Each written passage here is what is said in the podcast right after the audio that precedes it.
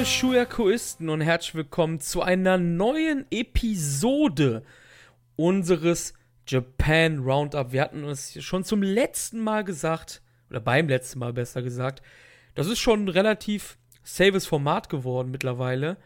Und die heutige Ausgabe wird wirklich spezial. Denn es geht in der heutigen Ausgabe ausschließlich um den roten Drachen. Und ihr wisst ja ganz genau, wir haben bei Shurku einen Verrückten, der sich den roten Drachen. Obwohl der Drache ist gar nicht mehr rot, glaube ich, ne? Aber er war mal rot. Und Marius kann uns wahrscheinlich jetzt sagen, ob der Drache noch rot ist. Der Drache ist nicht mehr rot. Oh, Warum? Großer Spoiler. Äh, weil man das abgeändert hat. Man hat, äh, hallo erstmal an alle. äh, man hat Ende letzten Jahres, also Ende 2019, ähm, sich überlegt, dass man das Logo changed. Man hat den Namen ein wenig gechanged.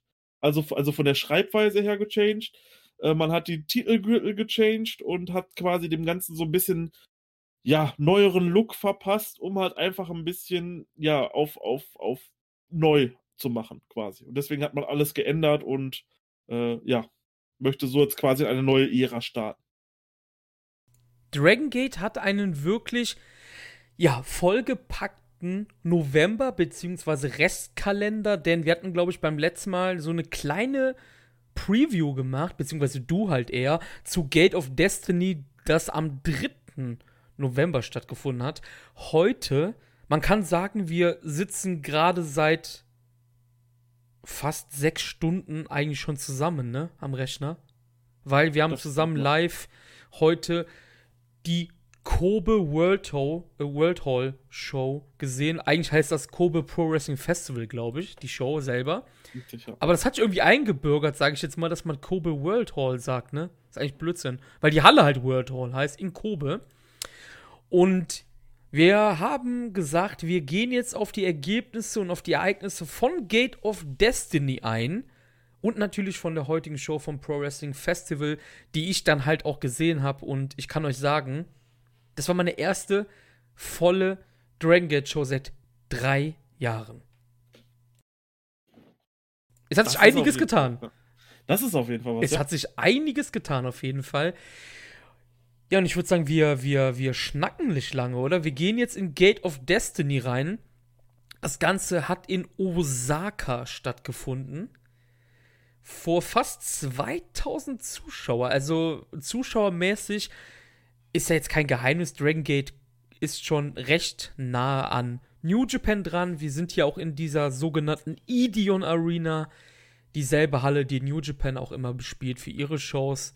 Und wir hatten acht Matches auf der Card. Wir gehen.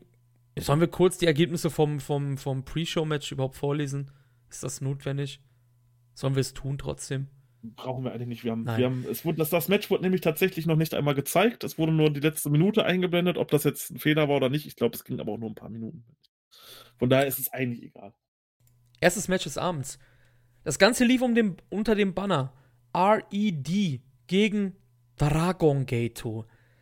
Das Dragon Gate Team aus Ben K, Strong Machine J und Dragon Dyer haben mir das Team aus Bibi Hulk, Hio und Dyer Inferno besiegt. Der Pinfall kam von Dragon Dyer an Hio.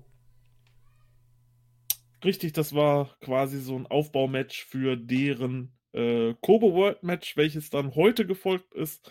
Das war im Endeffekt nur so ein kleiner Clash, um eben diese Fehde ein bisschen voranzutreiben. Die beiden haben sich dort gut gebrawlt, aber ja, mehr war es im Endeffekt auch nicht und für mehr war es im Endeffekt auch nicht da. Match Nummer 2. Dragon Kid, Ryo Saito, Shuji Kondo und Kagetora besiegten hier das Team aus Masaki Mochizuki, Don Fuji Gamma und dem Bodyguard. Der Bodyguard, Marius. Ja, der Bodyguard ist da. Ähm, da haben wir schon in der Preview ein bisschen drüber gesprochen, dass der ja einen Gastauftritt bei Gate of Destiny hier machen wird. Und es sollte auch bei diesem Gastauftritt bleiben. Man, ich muss ja mal nochmal erwähnen, was für einen guten Job Jay am englischen Kommentar gemacht hat. Er hat hier unglaublich viele Sachen über die Toriumon-Verbindungen der einzelnen Leute erzählt, was man halt so überhaupt nicht mehr fassen kann, weil es halt auch dazu kaum DVDs und kaum Material gibt, was man irgendwie noch finden kann. Da hat Jay wirklich einen super Job geliefert und konnte so ein bisschen erklären, was die einzelnen Leute so für Verbindungen bei Toriumon hatten. Match war in Ordnung, war auf jeden Fall besser als der Opener. Hätte ich gar nicht so gedacht. Kagetora kann sich hier den Pin holen, ist auf jeden Fall in Ordnung. Ja, der Bodyguard sah ganz schön in Shape aus, fand ich. Sah sehr gut aus. Kann man auf jeden Fall mal machen. Für die Leute, die das letzte Japan Roundup gar nicht gehört haben, Schande über euch erstmal natürlich. Warum war der Bodyguard überhaupt da, Marius? Das müssen wir jetzt ja doch, glaube ich, nochmal ja, thematisieren ein bisschen, ne? Genau, und zwar aus einem einzigen Grund im Endeffekt nur, und zwar um ein paar Tickets zu verkaufen. Denn der Bodyguard ist ja ein Osaka Pro-Mann und ja auch schon seit längerem gut befreundet mit den Leuten von Toriumon etc. Und der tritt dort immer auf und bringt dann halt vielleicht noch den einen oder anderen Osaka-Fan mehr in die Hallen, um halt eben ja eine schönere Zahl zu ergeben, ein bisschen mehr Geld in die Kassen zu spülen und um vielleicht ein paar gute Verbindungen äh, ja gut zu erhalten. Beim letzten Mal ist mir nicht eingefallen, wie sein Tag-Team mit Zeus hieß. Das waren nämlich die Big Guns. Also Zeus von All Japan und der Bodyguard haben auch ja ganze viermal die World Tag Team Championship von All Japan gewonnen. Das sind beides Osaka Pro Männer. Der Weg vom Bodyguard ging jetzt mittlerweile dann nicht mehr so häufig zu All Japan und ja, jetzt war er hier. Wie du schon thematisiert hast, halt auch als Ticket Mover. Kann man sich eigentlich gar nicht vorstellen, aber es ist halt wirklich so anscheinend, ne? Ja. Match Nummer 3. Madoka Kikuta, Taketo Kamei und Kento Kobune besiegen Ultimo Dragon, Masato Yoshino und ja Sushi Kanda nach einem ja, nach einem was ist das? Sharpshooter Scorpion Deathlock, kann man sagen, von mhm. Kenta Kobune gegen Kanda. Ja, das war auf jeden Fall ein Match, die Class von 2020 gegen die Veteranen, gegen die Toriumon-Veteranen.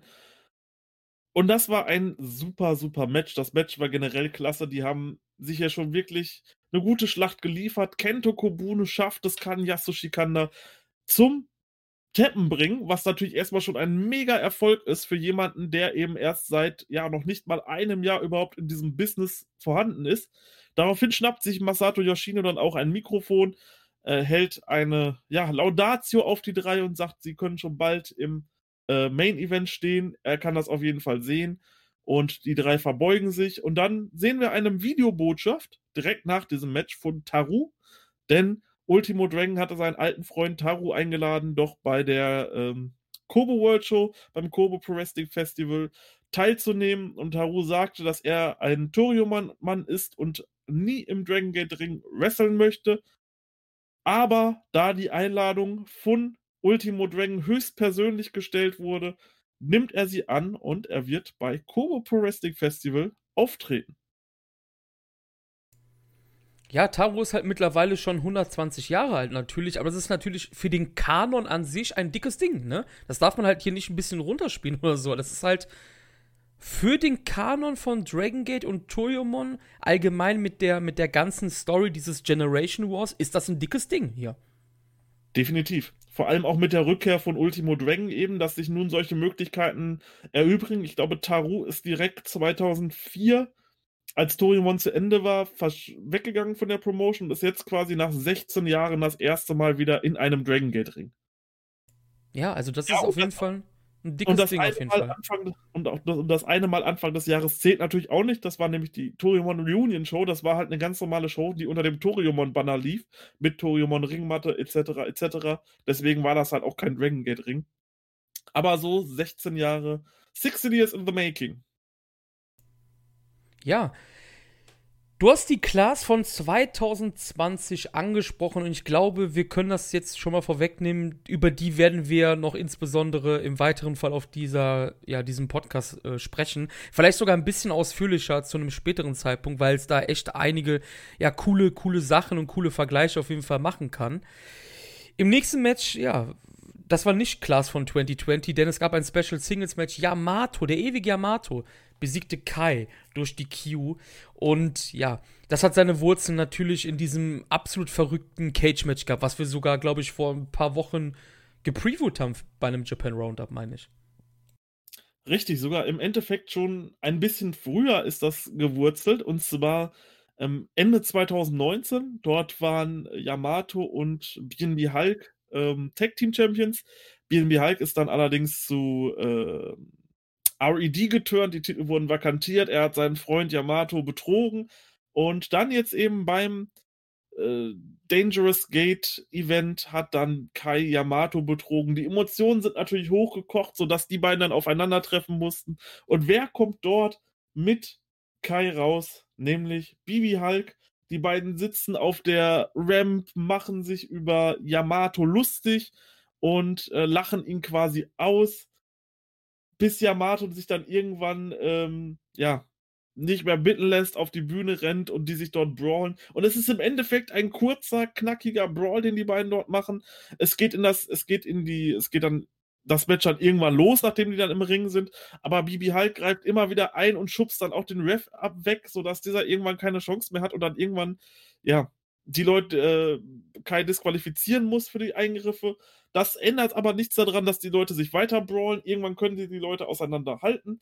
Sie gehen die Ramp hoch. Yamato rennt aber hinterher. Sie brawlen sich und brawlen sich dann quasi aus der Halle raus. Also endlich mal richtig Emotionen drin. Das Einzige, was mich dabei so ein bisschen stört, ähm, ist, dass Bibi Hulk und Kai nun so auf Best Friends machen.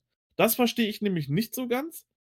Ähm, es war im Endeffekt der Grund, warum Bibi Hulk heel geturnt ist, ist, dass Kai ihm, ich glaube, Anfang 2019 war es, den Nacken gebrochen hat dieser daraufhin oder Ende 2018, ich bin mir nicht mehr genau sicher mit dem Datum, den Nacken gebrochen hat und äh, so musste er halt ewig lange pausieren. Und er war halt sauer darüber, dass Yamato halt so gut befreundet mit ihm ist und ist deswegen hier geturnt. Und klar, das kann man machen, dass die beiden im Stable sind und sich dann vielleicht gegenseitig so ein bisschen, ähm, ja, äh, beobachten und so, was die anderen machen, aber die stehen dort und tun so, als wenn sie Best Friends wären. Da ist dann irgendwo so eine kleine Logiklücke drin. Aber sonst, diese Fehde ist absolut emotional und ja, das war schon irgendwo klar, dass dies kein normales Match wird, sondern die beiden sich einfach brawlen werden bis zum geht nicht mehr.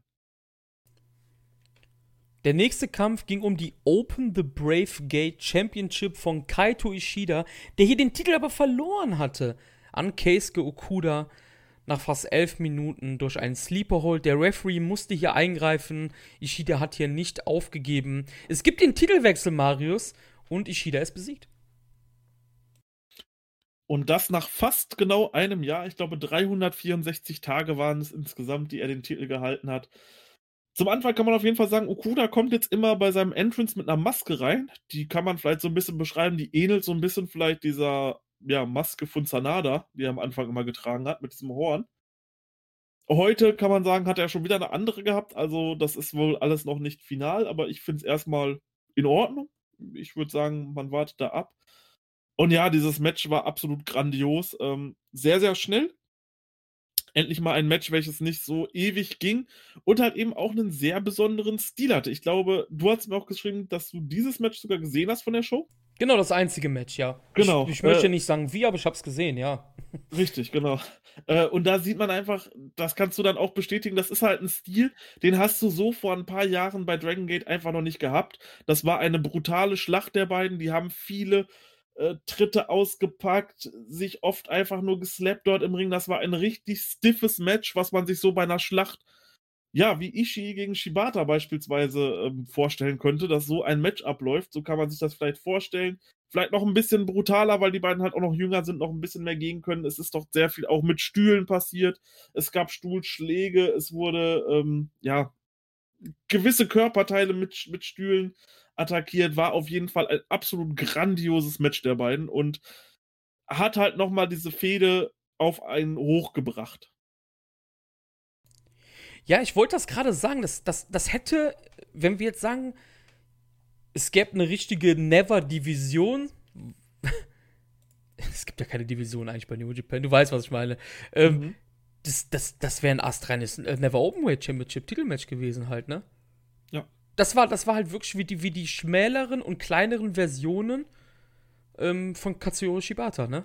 Eigentlich. Richtig, genau. Also das, das war, ähm, was mir hier gefallen hat, war vor allem Ding, man hat halt gespürt, dass die beiden Todfeinde sind. Wenn, wenn dein Cousin dritten Grades, ja, der ist total der Dragon Gate Fan, der schaut nie New Japan und du sagst dem, du zeigst dem Evil gegen Naito oder, oder, oder Sanada gegen Evil. Und dann sagt er so, ja, okay, ne? Und du würdest sagen so, hey, das ist quasi wie Ishida gegen Okuda, der wird dich auslachen. Ich will dir damit sagen, also jemand, der so jetzt wie ich, der nicht in Dragon Gate drin ist, hat aber sofort gemerkt, um was es hier geht. Nämlich, die beiden haben oder hassen sich wirklich. Das hat man halt gespürt. Und das hat das Match, obwohl ich nicht in dem Produkt drin bin, halt auch wirklich zu einem meiner Lieblingsmatches im Jahr 2020 katapultiert. Es geht direkt los. Es ist nicht mega lang.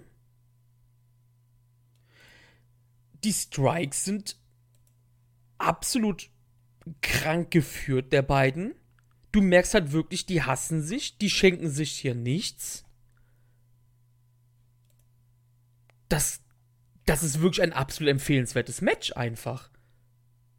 Das kann wirklich in einem Neverbout oder bei Noah, kann das locker mithalten, das Ding. Hat absolut Spaß gemacht. Auf jeden Fall. Richtig. Und das ist halt, da kann man vielleicht auch nochmal empfehlen, wer sich für dieses Match interessiert und generell für die Fehde der beiden. Ähm, da haben die Jungs von Voices of Wrestling einen super Artikel auf ihrer Website verpasst, ähm, verfasst und dort kann man quasi nochmal diese gesamte Fehde nachlesen und warum diese Fehde wohl so mit das Beste war, was man 2020 sehen konnte, was wirklich äh, eine Fehde war einfach nur krass und die hat hier halt eben ihren Höhepunkt erreicht, indem dieser extrem lange Run von Kaito Ishida nun beendet wurde. Case Kukuda neuer Champion ist und es quasi im Endeffekt fast direkt nach dem Match angekündigt wurde, dass ähm, Kaito Ishida sein Rematch bekommt. Da hat man dann so ein bisschen gespielt mit der Thematik um Yusuke Santa Maria. Damals hatte Kaito Ishida gesagt, äh, du, du, verdienst es nicht höher auf der Karte zu stehen als das erste Match. Und genauso hat man das hier gemacht mit Okuda und hat gesagt, hier, äh, ne, du kriegst das Rematch nur, du stehst im ersten Match. Und damit wurde es quasi auch direkt nach diesem Match schon quasi angekündigt, dass die beiden beim Kobe Pro Wrestling Festival noch einmal aufeinandertreffen werden. Ja, ich war nämlich, mir nämlich jetzt nicht gerade ganz sicher, ob das halt nach der Veranstaltung passiert ist oder da. Also gut, dass du es jetzt erwähnt hast halt. Mhm. Ja. Wie gesagt, das einzige Match, was ich gesehen habe auf der Karte, deshalb konnte ich da jetzt ein bisschen mehr zu sagen, sage ich mal. Nächstes Match.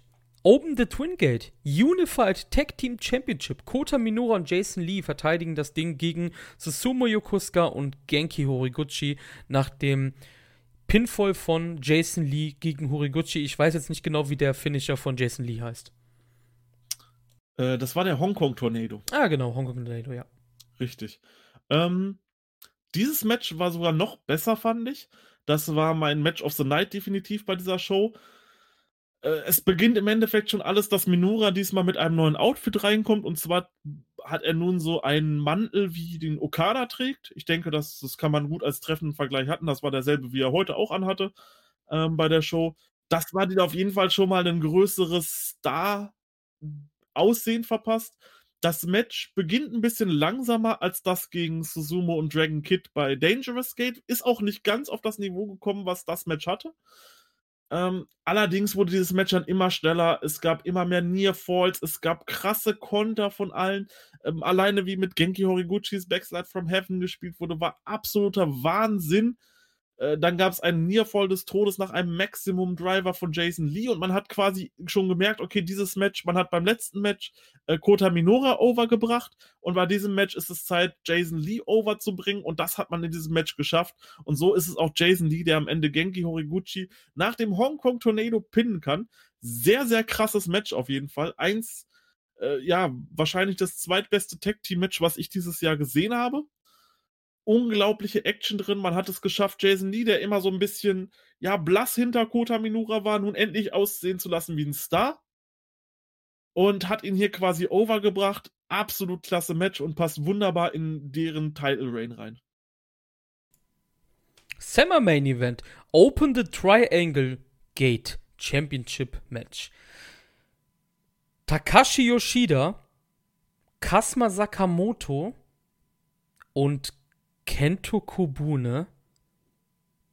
Ja, ihr habt richtig aufgepasst. Der war ja nämlich eben schon dabei.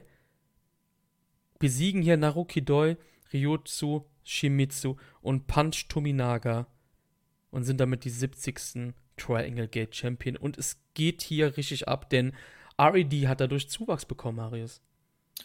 Richtig, und zwar müssen wir da noch mal auf den, auf den ähm, Anfang der Show zurückgehen, wo es dann das äh, Segment gab mit dem Contract Signing zwischen Aita und KZ für ein Main Event. Dann ruft Aita nämlich Yoshida und Sakamoto raus, denn Diamante hat sich leider bei einer Show vor dieser Show verletzt und kann deswegen bei dieser Show nicht antreten. Das heißt, die Titel müssen vakantiert werden.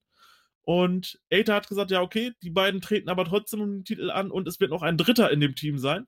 Daraufhin möchte dann Yagi wissen, wer es ist. Aber Aita sagt, wenn er das Match nicht zulassen sollte, dann wird RED die Halle verlassen und es wird an diesem Abend kein RED-Match geben. Und dann stimmt Yagi dem Match doch zu. Und es kommt erst eine Person raus, welche äh, ja ein Handtuch vor dem Gesicht hat und man nicht so recht erkennt, wie es ist. Und das Handtuch wird weggezogen und es ist einfach Kento Kobune und ich bin einfach komplett ausgerastet. Also absoluter Wahnsinn.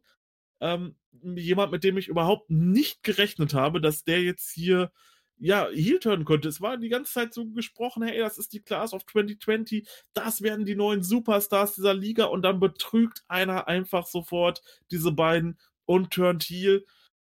Da kommen wir gleich noch zu, wenn ich noch ganz kurz auf die Korakuen Hall Show eingehe. Da hat das nämlich dann noch ein bisschen weitergeführt. Aber ja, Kento Kobune ist es und hat hier ein richtig starkes äh, ja, Match geworkt. Das Match war wirklich gut zwischen denen. Und dann kommt nochmal dieser Höhepunkt. Kento Kobune bringt äh, Ryotsu Shimizu zum Tappen. Er bringt Ryotsu Shimizu zum Tappen und ist damit mit 20 Jahren Open the Triangle Gate Champion. Absoluter Wahnsinn. RED hat sich die Titel sofort wiedergeholt, nachdem sie vakantiert wurden. Und hier baut man einfach gerade, das ist ein Star in the Making, kann man sagen. Main Event: Open the Dream Gate Championship Match. Aether besiegt Casey nach 21 Minuten per Pinfall. Ja, und hier muss man sagen, hat äh, Dragon Gate wirklich ähm, ja, dieses Match grandios promoted. Es gab so ein kleines, äh, so einen kleinen Film vorher über die beiden. Man hat viel über Caseys Karriere gesehen und wie er quasi in den letzten Verteidigungen gegen Mochizuki, gegen Park und gegen Naruki Doi immer gescheitert ist und es nun endlich klappen soll mit dem Titel und dass er reifer geworden ist. Er kam auch raus zu einem neuen ähm, Entrance-Team und hat jetzt immer so einen ähm, Schirm dabei, so einen äh, japanischen Schirm und sah auch anders aus als sonst immer, war auf jeden Fall richtig dick. Sein Outfit, das konnte man direkt sehen, war angelehnt an Akira Tozawa. Das hatte zum Beispiel überall so Spinnennetze auf seinen Armmanschetten drauf und sowas. Das Match war in Ordnung. Allerdings nichts gegen, gegen Caseys Naruki Doi Match Anfang des Jahres. Das war deutlich besser. Und auch sonst die anderen Casey Matches, Casey Naruki Doi 2 von Dangerous Gate war auch deutlich besser. Dazu kommt noch, dass es hier ein extrem abruptes Ende gab. Es war quasi, es gab einen Low Blow und auf einmal war das Match vorbei. Und auch das Publikum war überhaupt nicht drin mit diesem Finish und es sah im Endeffekt schon alles draus. Okay, schade, man hat hier echt eine gute Show gehabt, die jetzt allerdings mit dem Main Event komplett abgeflacht ist und äh, sich die Leute nicht mehr interessiert. RED steht im Ring, und äh, feiert und fertigt noch ein bisschen die Dragon Gate Generation ab. Daraufhin kommt dann Ryotsu Shimizu ein, möchte denen helfen, allerdings wird auch er abgefertigt. Masato Yoshino und Naruki Doi greifen ebenfalls ein. Aber alles hilft nichts. RED stehen am Ende triumphierend in der Mitte des Rings und auf einmal geht das Licht aus und es bleibt aus und es wird ein episches Bild gezeigt, als dieses Licht wieder anging. Denn Shun Skywalker ist zurück von seiner Exkursion aus Mexiko, steht auf der Ramp, geht in den Ring rein, fertigt alle RED-Member ab, schnappt sich ein Mikrofon und sagt zu Aether, dass er nicht der neue Challenger sein wird, sondern der neue Champion und verlässt daraufhin wortlos die Halle. Absolut brutales Ende, richtig gutes Ende und hat auf jeden Fall dieses Event nochmal mega gut gerettet. Ja, und damit war auch gleich der Aufbau da für den heutigen Tag. Für Richtig. das Kobe Pro Wrestling Festival. Denn du hast es gerade gesagt, Shun Skywalker ist zurückgekehrt. Ähm, Kento Kobune ist geturnt. Also wir hatten einige Sachen. Ja, natürlich auch Okuda gegen Ishida 2 und alles. Also wir hatten, oder sogar nicht 2, sondern 3 sogar mittlerweile, glaube ich. Ähm, wir hatten auf jeden Fall einige Sachen, die dann zum heutigen Tag geführt sind. Und ja, den heutigen Tag habe ich mitgeschaut, Marius. Also wie wir eben schon gesagt haben. Das ist meine erste Dragon Gate Show. Zufällig natürlich auch wieder ein Pro Wrestling Festival aus Kobe. Damals im Main Event. Weißt du, wer da war, als ich geguckt habe zum letzten Mal? Ein gewisser T-Hawk. Ja, Yamato gegen T-Hawk war damals da im Main Event. Und ich kann mich leider ans Match nicht mehr erinnern.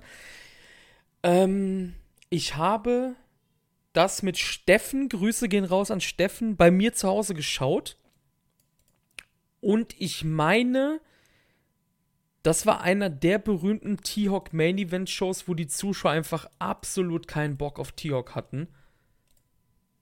Was halt, wo das, ich sag mal, wo das ganze Experiment dann halt absolut gescheitert ist, ne? Von T-Hawk. Genau, und es quasi nichts gebracht hat, neue Leute overzubringen, sondern man dann quasi noch weiter an den, ja, Big Six oder zu dem Zeitpunkt war Akira Tozawa ja schon weg, an den äh, Big Five festgehalten hat die halt dort immer funktioniert haben. Mhm. Und witzigerweise, passend noch passenderweise, stand dann heute T-Hawks alter Kumpel im Main Event, Aether nämlich. T-Hawk und Aether waren ja auch damals äh, Twingate Champions im Jahr 2017. Ähm, damals bei Berserk. Ist das richtig ausgesprochen? Berserk, ja. Wir gehen aber jetzt nicht natürlich von Main Event nach oben. Wir fangen beim Opener an und wie wir eben schon besprochen haben, der Opener war das Bravegate Championship Rematch zwischen Keisuke Okuda und Kaito Ishida und du hast eben gesagt, das hat alles damit zu tun, weil Okuda halt Ishida demütigen wollte. Und man kann sagen, er hat es wieder gemacht. Keisuke Okuda hat den Titel verteidigt. Relativ ähnliche Matchzeit wie beim Match in Osaka hier 10 Minuten und ein paar zerquetschte. Wieder gab es den Sleeper Hold, der das Match beendet hat. Und die Frage, die wir uns eben da gestellt hatten, war, welches Match war besser? Erstmal muss man ganz klar sagen, die Haare von, äh, Ach, oh von Kaito Ishida ja. waren das auf jeden Fall nicht. Da kann man sagen, er hat jetzt so komisch geflochtene Haare, die so zu so einem Iro geflochten in der Mitte sind, die hinten nach ganz lang nach unten gehen. So, ich habe keine Ahnung warum er das so darstellt, aber es sieht echt nicht gut aus. Aber wenn du mich fragst, welches Match besser war, sage ich dir ganz klar, das war das Match von Gate of Destiny. Das war doch noch mal eine Stufe über diesen, einfach weil man halt diesen Faktor hatte. Man hat diese, man hatte im Endeffekt das letzte Match nach dem King of Gate gehabt. Die sind im King of Gate einmal aufeinander getroffen. Sie hatten dann danach ein Titelmatch, welches dann allerdings auch unfair geendet ist. Und deswegen hatte man diesen absoluten Peak bei Gate of Destiny und deswegen war das halt nochmal spannender. Und das hier war im Endeffekt nur das Rematch, wo auch im Endeffekt alles hätte passieren können. Ich mir aber auch schon gedacht habe, okay, Okuda wird das hier verteidigen, hat er gemacht. Nichtsdestotrotz war das hier ein absolut großartiges Match für diese 10 Minuten und ein perfekt gewählter Opener, den sich auch jeder von euch ohne das Dragon Gate Network anschauen kann, denn das gibt es kostenlos auf ihrem YouTube-Kanal. Da könnt ihr euch dieses Match nochmal angucken. Ist auf jeden Fall lohnenswert, ist ein sehr, sehr schnelles Match und auch relativ gut dafür. Nicht ganz auf dem Niveau von Gate of Destiny, aber als Opener kann man sowas auf jeden Fall mal wählen. Und ich bin halt jetzt froh, dass Kaito Ishida nun frei ist und von diesem Bravegate-Teil und sich nun, ja, anderen Aufgaben stellen kann. Ja, also ich gehe auf jeden Fall mit dir. Ich fand auch das Match von Osaka besser. Also das Match von Gate of Destiny fand ich auch besser. Aber das war jetzt hier auch nicht wirklich schlecht. Oder es soll jetzt auch nicht wieder hier äh, Shuyaku-esque negativ rüberkommen oder so. Aber es war halt wirklich nicht so gut wie das aus Osaka. Und mein erster Gedanke war natürlich auch, hm, Kaito Ishida verliert jetzt ja, ich sag mal, er verliert diese Fehde ziemlich klar, ne? Durch zwei Niederlagen innerhalb von zwei Wochen oder einer Woche sogar nur. Oder anderthalb, besser gesagt, für die Klugscheißer unter uns. Ähm, er ist jetzt zu mehr berufen auf jeden Fall und das auch mit, ja, wie alt ist er nochmal? 20? 22 oder wie alt? 24. Also auch hier wieder, jetzt haben hier haben wir auch wieder diese, diese Generation, die wir eben schon angesprochen hatten. Dazu werden wir gleich wahrscheinlich noch ein bisschen mehr sagen. Aber du hast es schon gesagt, es war ein wirklich guter Opener. Ähm, ja, wie, wie soll ich sagen, man, man hat vielleicht auch damit schon rechnen können, weil die Anfangsphase, Anfangsphase ziemlich pro Ishida war, ne? Also Okuda war schon relativ früh angeschlagen wegen den brutalen Kicks von Ishida. Und ich sag mal so, jeder, der Wrestling nicht erst seit vier Monaten oder so schaut, der wusste so, okay, das geht jetzt am Ende ganz klar in die Richtung von, von Keisuke Okuda, dem äh, ehemaligen Fighter von Inoki. Ne? Das muss man ja auch mal sagen. Inoki genau. Genome Federation. Ist erst seit wie lange da? Seit einem Jahr bei Dragon Gate auch? Also relativ kurz, ne? 2019, Anfang 2019 im Mai oder so. Seit da müsste er da ja. sein, genau. Also auch für ihn ein relativ cooler Aufstieg schon. Aber ja. genau das sind halt die Leute, ähm, die halt in diese Rolle halt, ja, ich will jetzt nicht sagen, ein bisschen besser passen. Er ist ja auch noch jung, der ist ja 29 Jahre alt. Aber du willst halt deinen ja, deinen, deinen eigenen Mann wie Ishida halt irgendwann mal zu noch größerem sehen als ein Okuda, würde ich jetzt einfach mal sagen. Deshalb ist der Spot, also Keisuke Okuda kann sich einfach nicht beschweren, was in den letzten halben Jahren mit ihm passiert ist. Richtig, vor allem, es ist jetzt auch interessant für uns Fans zu sehen, gerade weil Keisuke Okuda eben so einen expliziten Stil hat, den er geht im Ring, sehr viel MMA und Kampfsport angehaucht, was er wrestelt, welche Gegner dort im Endeffekt super zu passen würden. Und ich würde sagen, ein Match, welches ich um diesen Titel unbedingt sehen will, ist Keisuke Okuda gegen Masaki Mochizuki.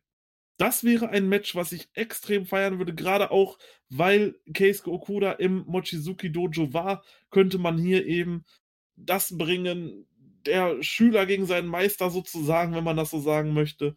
Masaki Mochizuki gegen Keisuke Okuda. Ich glaube, das wäre eine sichere Bank, wo ich sagen würde, wenn es dieses Match bei Final Gate geben würde, ganz klar, dass Okuda dort gewinnen würde, aber wenn es dieses Match geben würde, ich glaube, das würde richtig, richtig stark werden.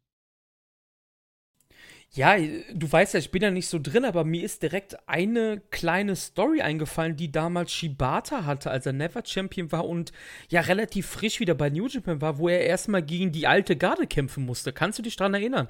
Ja, wo er genau. die Matchserie hatte mit, mit ich glaube, Kojima, Tensa, Nagata und alles. Und das könnte ich halt beispielsweise bei Okuda sehen. Jetzt zwar unabhängig von den, von dem gleichen Stilen, also relativ ähnlichen Stilen von ähm, Mochizuki und ihm, sondern halt einfach, weil Mochizuki ja aus dieser alten äh, Toyomon-Generation ist, dass er halt, dass halt, halt Leute vielleicht Anspruch nehmen ähm, und sagen, hey, Keisuke, ja, du bist seit einem Jahr da, aber schaffst du es so gegen, gegen die richtigen Dragon Gate bzw. Toyomon-Leute zu bestehen? Das finde ich ganz cool eigentlich, sowas. Das, das ist definitiv das, was ich mir auch vorstellen könnte. Da wäre halt zum Beispiel neben dem Masaki Mochizuki auch ein Don Fuji, der einen sehr extrem hard-hitting Stil hat. Jetzt auch schon, ich glaube, auch schon über 50 ist mittlerweile, aber eben halt auch noch gehen kann. Und wenn er mal ein, zwei Matches von diesem Kaliber im Jahr hat, dann ist das auch wirklich gut. Und ich kann mir vorstellen, dass Don Fuji oder Masaki Mochizuki definitiv Gegner von Case Kokuda hier in diesem äh, Run sein könnten. Kann ich auf jeden Fall auch sehen, ja. Ja, zweites Match war ein bisschen zum Runterkommen. Nine-Man Battle Royal. Ähm, die folgenden Herren waren in diesem Match und ich hoffe, dass ich alle richtig ausspreche. Super Shiza, Konomama Ishikawa oder auch Stalker Ishikawa. Jetzt kommt's. Shashi Hokoboy, Gamma, der Problem, Problem Drake. Guck mal, das einfachste schaffe ich gerade einfach nicht. Wahnsinn. Diamante, Hyo, Hoho Lun, den müssten vielleicht einige noch kennen aus dem Cruiserweight Classic damals von äh, World Wrestling Entertainment. Und Jimmy. Das waren die Teilnehmer an diesem Match. Die Regeln waren wie folgt: Es war eine Over-the-Top und Pinfall-Aufgabe Battle Royale, also ähnlich wie der New Japan Rumble damals. Und am Ende triumphierte, ja, ich würde sagen, nicht wirklich überraschend, Hio über das Teilnehmerfeld. Wobei wir beide andere Favoriten sogar hatten während des Matches. Ja, also es war im Endeffekt, kann man sagen, es war die ganze Zeit Hio oder Diamante, wo man sagen konnte, okay, die beiden haben hier definitiv von den Wrestlern, die im Roster drin sind, den höchsten Stellenwert. Ich meine, Chachioko Boy, Super Shisa, Problem Dragon, die treten halt schon kaum noch auf. Gerade Super Shisa ist extrem rar geworden. Jimmy hätte man noch eventuell mit reinnehmen können, hätte jetzt aber hier auch nicht gepasst, genauso wie Horolun. Und ja, Konomama Ichikawa ist jetzt auch keiner, genau wie Gamma, der ihr was gewinnt, um irgendwie eine deepere Storyline zu haben. Äh, denn man muss ja sagen, wer diese Battle Royale gewinnt, der es wurde angekündigt, the winner of this match will earn the right to ask for the in-ring related wish of their choosing.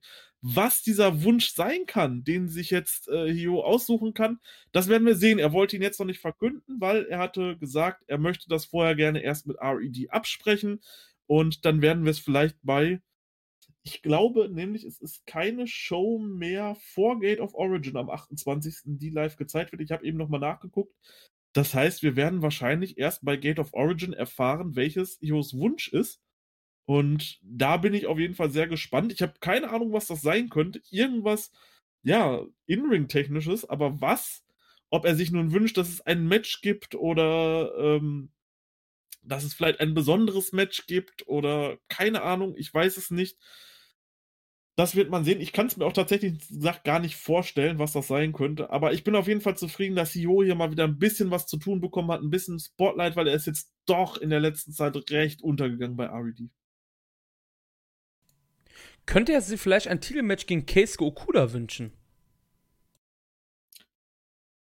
Das könnte sogar, das wäre, glaube ich, sogar etwas, was passieren könnte. Ähm, denn Io war damals auch im Mochizuki Dojo zusammen mit Keisuke Okuda.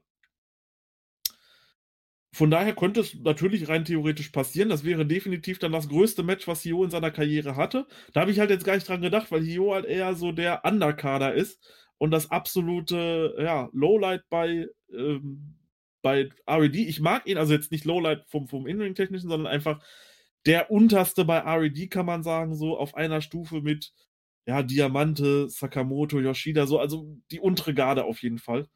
Aber ähm, ist ja egal im Endeffekt. Genau, es könnte, es könnte, er hat diesen Wunsch frei, es könnte natürlich passieren, dass wir dort ein Titelmatch sehen und warum sollte es sowas nicht beispielsweise bei irgendeiner Korakuen Hall Show im äh, Dezember geben? Da haben wir auf jeden Fall eine, bin ich mir sicher. Und dann könnte man halt die beiden ehemaligen äh, Mochizuku, Mochizuku, Mochizuki Dojo ähm, Absolventen gegeneinander antreten lassen. Ja, das klingt doch schon wie gemacht, eigentlich für eine, erst, äh, für eine zweite solide Titelverteidigung eigentlich von äh, KSGO Kuda. Ähm, was ich noch sagen wollte, ich habe gerade mal nachgeguckt, on the fly, Hugh hat bei Twitter geschrieben, dass morgen ein Treffen von RED ist. Vielleicht wissen wir das halt schon morgen, was da passiert. Das, das kann sein, weil, wie gesagt, ich glaube nicht, dass noch irgendwas für uns gezeigt wird. Das heißt, es wird nicht irgendwie was, was Spezielles passieren dort, weil das halt alles non-televised ist. Aber so kann natürlich sein, dass die dann halt über Social Media was verkünden lassen, weil man, es steht natürlich auch noch kaum was für Gate of Origin fest. Ich glaube, es stehen jetzt erst offiziell zwei Matches fest. Und ähm, ja, von daher muss ja noch irgendwas angekündigt werden und ich denke, dort wird man sich besprechen, dann wird es äh, Dragon Gate über Social Media dann bekannt geben. Ja, was kann man Match, zum Match groß sagen? Das Einzige, was mir wirklich in Erinnerung geblieben ist, war halt, wie ähm, Diamante hier ähm, gepinnt worden ist, denn Diamante hatte, ich weiß leider nicht mehr wen, jemanden in einem Surfboard, was Leiger halt auch immer gerne gemacht hat, falls ihr nicht wisst, was ein Surfboard ist. Und Gamma ist einfach dann hingegangen, quasi unter, unter Surfboard drunter und hat dann einfach sich hingelegt auf Diamante. Das war eigentlich das ein relativ lustiger Spot halt das war definitiv ein smarter Pin. Also es gab schon, es gab schon definitiv bessere Battle Royals bei Dragon Gate, die halt auch ein bisschen mehr Zeit bekommen und dann halt auch lustiger sind, weil man mehr Spots mit reinpacken kann.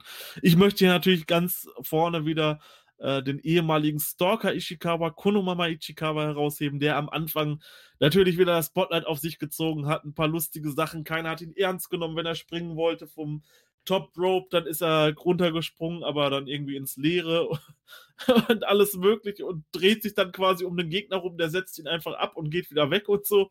Also äh, definitiv für mich ja so der lustigste Wrestler, den es in Japan gibt und ich freue mich immer, wenn man wenn man ihn sieht. Und ich hoffe, wir sehen ihn bei der Giant Barber Show auch wieder. Das wäre toll. Wir hatten im folgenden Match dann, also wir, wir, hatten, wir haben generell noch ganz drüber geredet, wir hatten ein paar Änderungen auf der Card, auch weil es halt Fieber-Sachen gab anscheinend. Also, da werden wir gleich auf jeden Fall bei Jason Lee drauf eingehen, Shuji Kondo und Ultimo Dragon. Ich weiß jetzt, ich habe jetzt leider nur die Card von, von heute. Ich weiß jetzt nicht genau, wo die Ausfälle alle waren. Also, wo war Ultimo Dragons Ausfall zum Beispiel? Ähm, Ultimo Dragons Ausfall war in dem Masaki Mochizuki Match. Ja, genau. Also, ich, da bin ich mir jetzt. Also, du, du kriegst das schon hin, das wollte ich nochmal sagen. Wir hatten jetzt im nächsten Match ein Tag Team Match. Ryo Saito und Boku Ashimitsu. Ist das richtig? Ja? Genau. Denn Ashimitsu hatte in Osaka ja das Match verloren gehabt und dadurch musste er sein altes Gimmick dann auch schon wieder droppen. Ist das richtig? Habe ich das richtig in Erinnerung? Richtig, genau, ja. Die beiden sind angetreten gegen zwei von der schon mehrmals angesprochenen Class of 2020, Taketo Kamei und Madoka Kikuta. Ja, und wir beide waren, ja, was heißt überrascht? Ja, die Jungspuren haben gewonnen. Kikuta pinte Saito hier. Richtig. Um nochmal auf Boku Ashimitsu zurückzukommen, das kam dadurch, er musste, er hatte ja das Triangle Gate Match verloren, es musste dann halt umgeändert werden, sein Gimmick. Es wurde sich dann in der Kurakun Hall getroffen, ähm, am 5.11., glaube ich, und dort, äh, ja, hatte Ryo Saito dann gesagt, hey, Moment, du hießt vorher Big Ashimitsu und unser Team heißt Boku, also heißt du nun Boku Ashimitsu und im Japanischen hat das noch irgendwie Zusammenhänge von der Schreibweise und so, sodass es dann ungefähr das gleiche ist von der Schreibweise her und Bedeutung und so. Und jetzt heißt er halt einfach Boku Ashimitsu. Das nur nochmal dazu. Und ja, die, die, die Class of 2020 holt hier den Sieg. Ähm, ich freue mich auch sehr, dass das Madoka Kikuta gemacht hat. Den finde ich noch ein bisschen besser als Taketo Kamai. Und ja, was soll man sagen? Es war ein schönes Match. Die haben ein schönes, äh, gutes Spotlight bekommen hier auf großer Bühne. Zum Schluss ging es dann doch schon richtig ab. Kikuta kann Rio Saito nach der Discus Lariat Pin toll. Die beiden werden weiter gepusht, ist auch wichtig. Äh, die Veteranen verlieren so langsam immer mehr. Die Jungen gewinnen immer mehr. So muss man eigentlich einen Aufbau machen, oder? Ja, das ist halt, also, die Leute, die jetzt kein Dragon Gate schauen, und ich meine sogar weniger, als ich es getan habe, auch mit Informationen sammeln die letzten Jahre, die werden natürlich jetzt die, die Lauscher richtig weit aufhaben, was wir hier erzählen die ganze Zeit, aber die, die ich weiß jetzt nicht, ob wir da gleich nach der Show nochmal drüber reden sollen, explizit über die Jungspunde. Sollen wir das nach der Show nochmal machen? Das können wir gerne machen. Okay. Ja. Dann, dann gehen noch, wir. Ja, dann erzähl. Sorry. Noch, ja. Was noch kurz anzuwählen sein sollte. Und zwar Boku Ashimitsu sollte eigentlich in der Battle Royale davor sein. Das wurde allerdings umgeändert, denn in diesem Match sollte Genki Horiguchi zusammen mit Ryo Saito sein. Allerdings äh, wurde das halt umgetauscht, weil es im nächsten Match eben einen Ausfall gab von Ultimo Dragon und dieser durch Genki Horiguchi ersetzt wurde und so ist dann Boku Ashimitsu hier mit seinem Team Boku Kumpan Ryo Saito geteamt. Ja, gute Überleitung auf jeden Fall, denn das nächste Match war dann das angesprochene Match hier. Ähm, Ultimo Dragon nicht dabei, dafür Genki Horiguchi, Don Fuji, Masaki Mochizuki, Taru, über den wir eben schon geredet hatten, besiegten hier Kei Ness, Susumu Yokusuka, Taro Nohashi und Yasushi Kanda. Und Taro Nohashi von Michinoku Pro Wrestling, also kein Dragon Gate Mann hier. Und Taro hat den Sieg geholt mit dem Taro Driller. Gegen Keynes.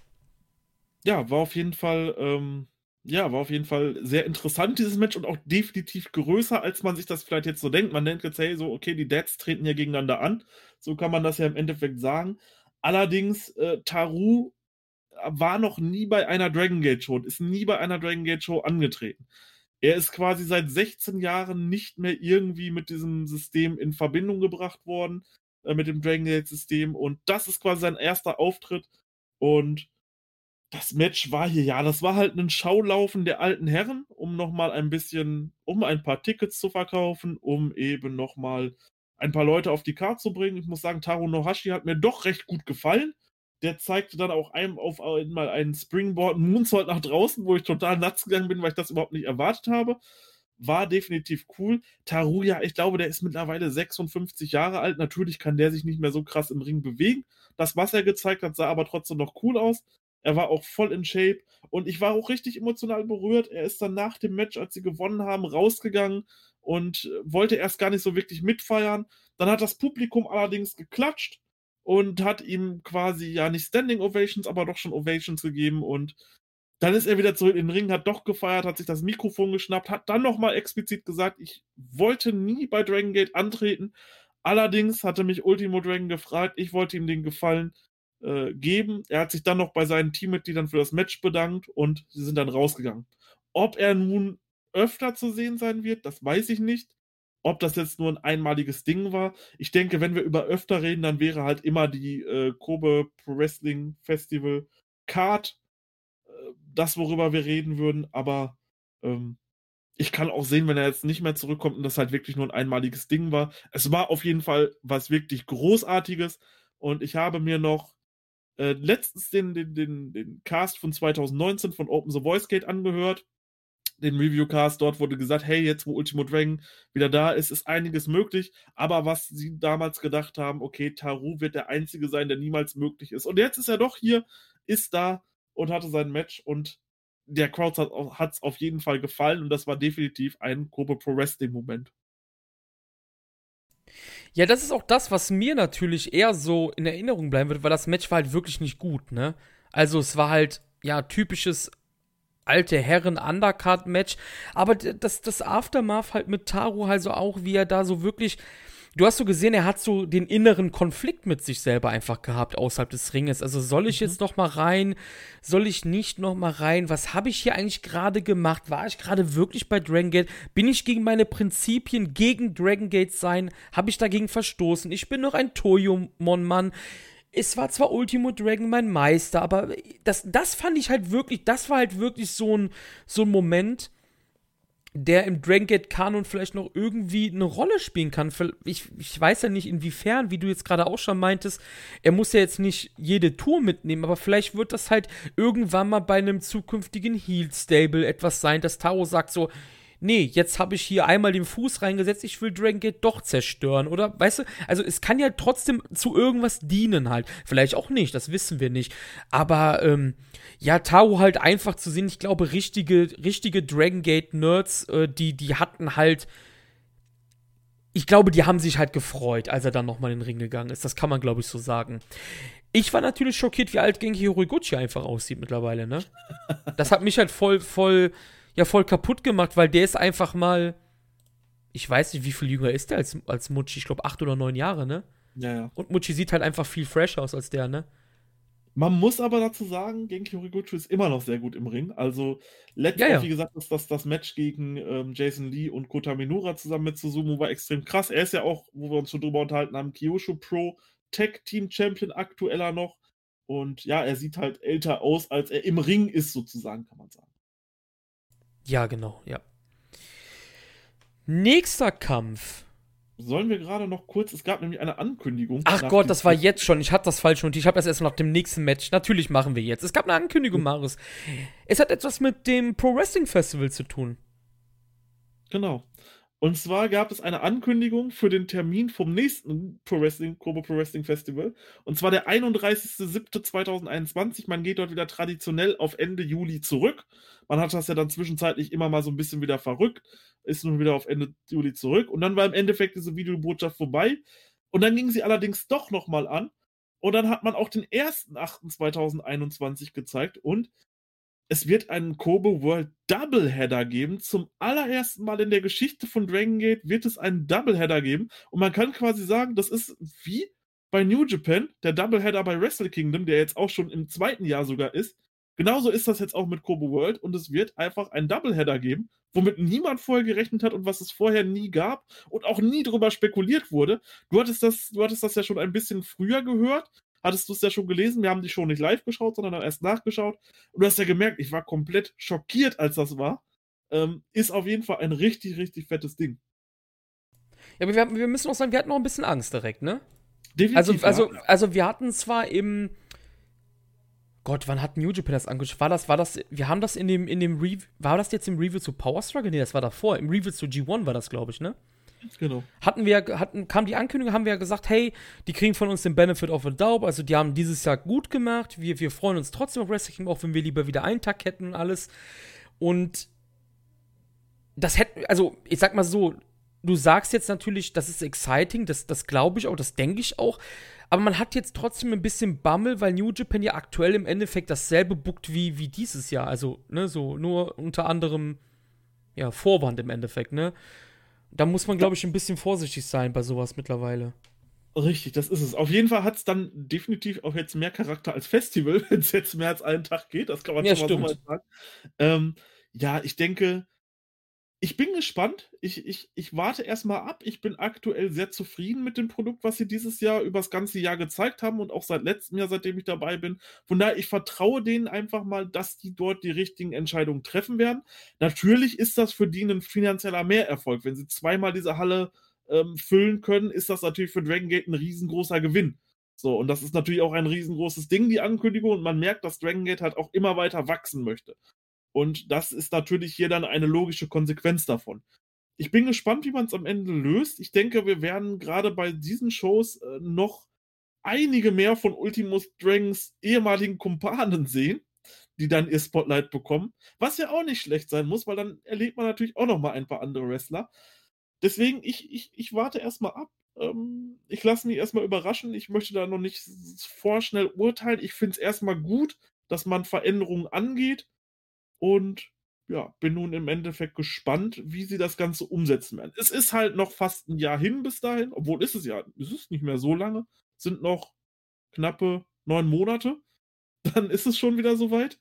Deswegen, ich warte erstmal ab und dann werde ich urteilen. Also wenn es nicht gut ist, dann werde ich das natürlich auch so kommunizieren. Wenn es gut ist, warum nicht? Jetzt aber, nächstes Match. Special Singles Match. Dragon Dyer besiegt Dyer Inferno durch die Q. Ja, und hier kann man direkt vorneweg sagen, es gab wieder einen Live-Music-Entrance. Und zwar gab es den letztes Jahr von ähm, äh, KZ. Und zwar die gute Dame, die ähm, damals das Natural Vibes ähm, Theme-Song komponiert hat und aufgenommen hat. Und diesmal war es allerdings von dem Dragon Dyer Theme, die Sängerin.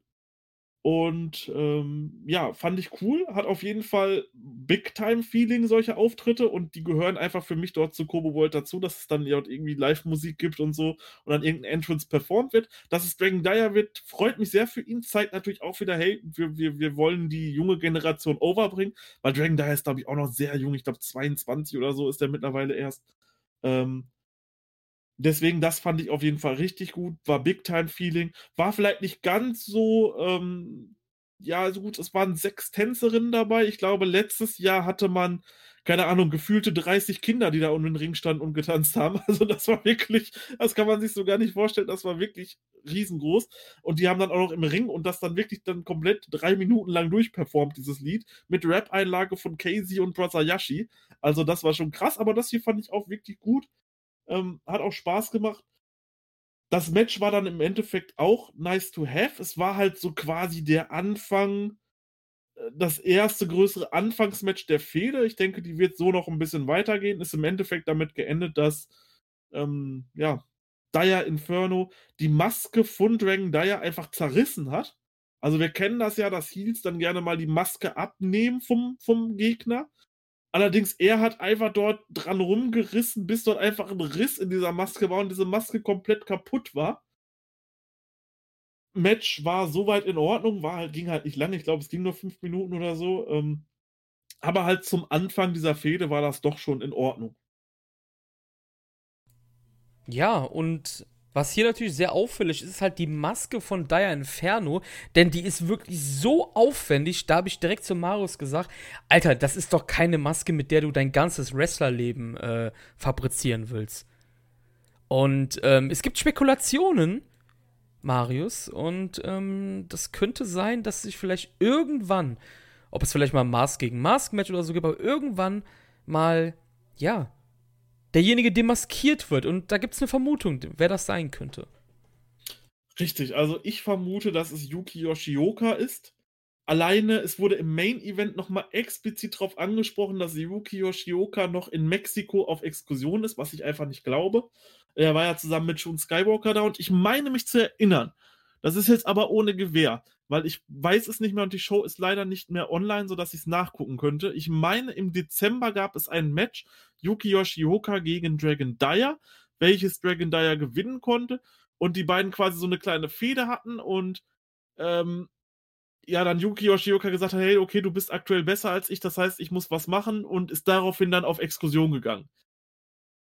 Das heißt, es könnte natürlich sein, dass er jetzt quasi als Daya Inferno wiederkommt und dort das neue Gimmick hat. Keine Ahnung. Ich gehe davon aus, dass man es irgendwann vielleicht lüften wird, aber es hat halt sehr große äh, Gleichheiten mit der damaligen 2002er Toriumon-Fehde zwischen Dragon Kid und Darkness Dragon. Ja, genau, da gab es auch den Move und ja, das so eine, so eine Hurricane Rana war es halt am Endeffekt, ne? Und ja, genau, so, so, eine, so, eine, so eine Head-Scissor. Ja, genau, und das, da ist uns direkt aufgefallen, so, das kommt uns irgendwoher bekannt vor. Wir haben mal ein GIF gesehen.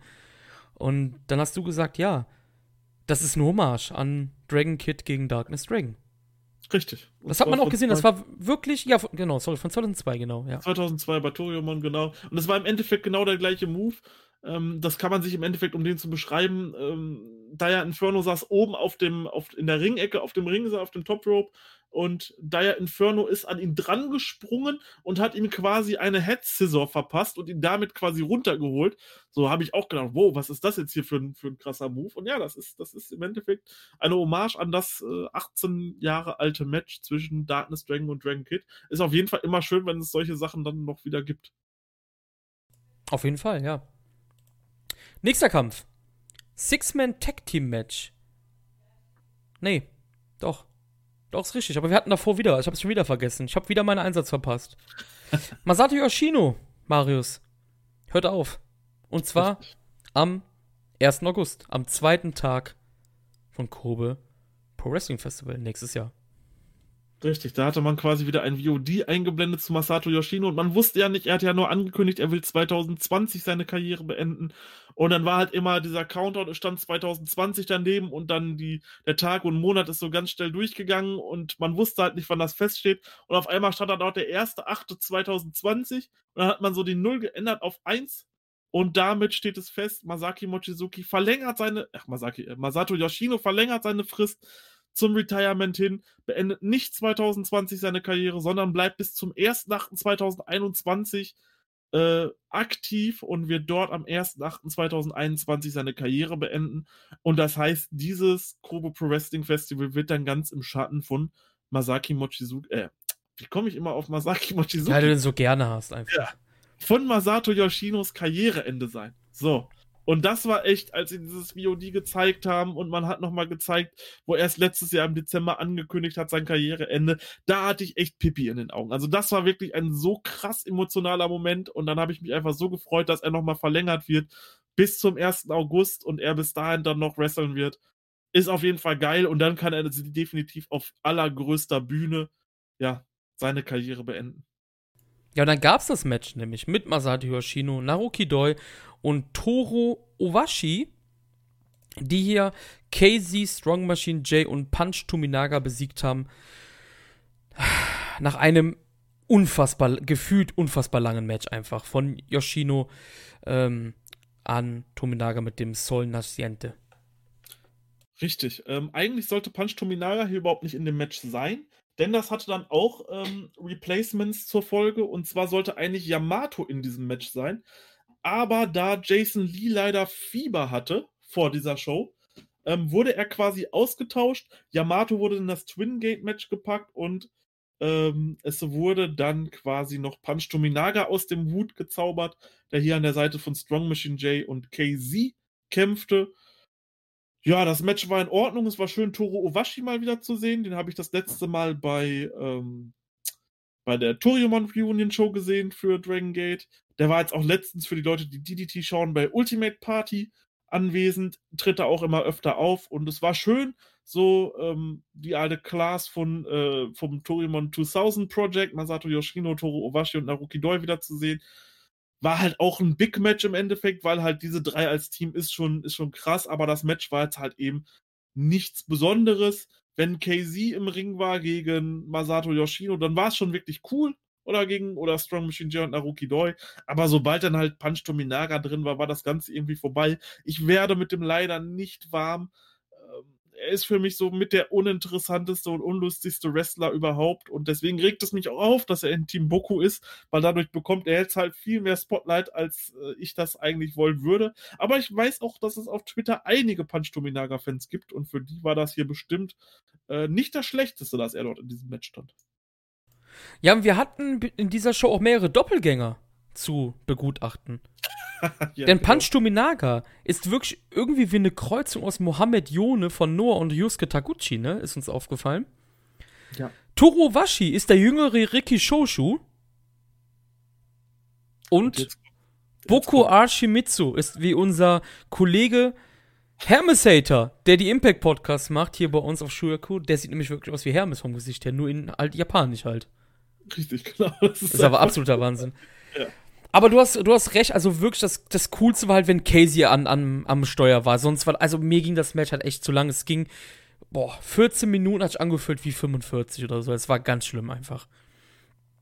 Richtig. Ja, jetzt ging es dann ein bisschen in die heißere Phase. Open the Twin Gate Championship Match und du hast gerade gesagt, Jason Lee war nicht dadurch, waren die Titel vakantiert. Yamato hat sich mit Kota Minora zusammengetan gegen das RED-Team Bibi Hulk und Kai. Ja, und leider ähm, war halt das RED-Team hier das Bessere am Abend. Es gab den Meteor Impact von Kai gegen Kota Minora und der Titel ist damit gewechselt, beziehungsweise RED hat ihn errungen können. Ja, was soll man sagen? Du hast eben ein bisschen über Kota Minora gesprochen, mit dem, mit dem Mantel, der echt aussieht wie Okadas Mantel aktuell. Und ich fand, Yamato und Minura könnten halt auch ein cooles Tag-Team abgeben. Also die hatten auch einen coolen Look zusammen halt, ne?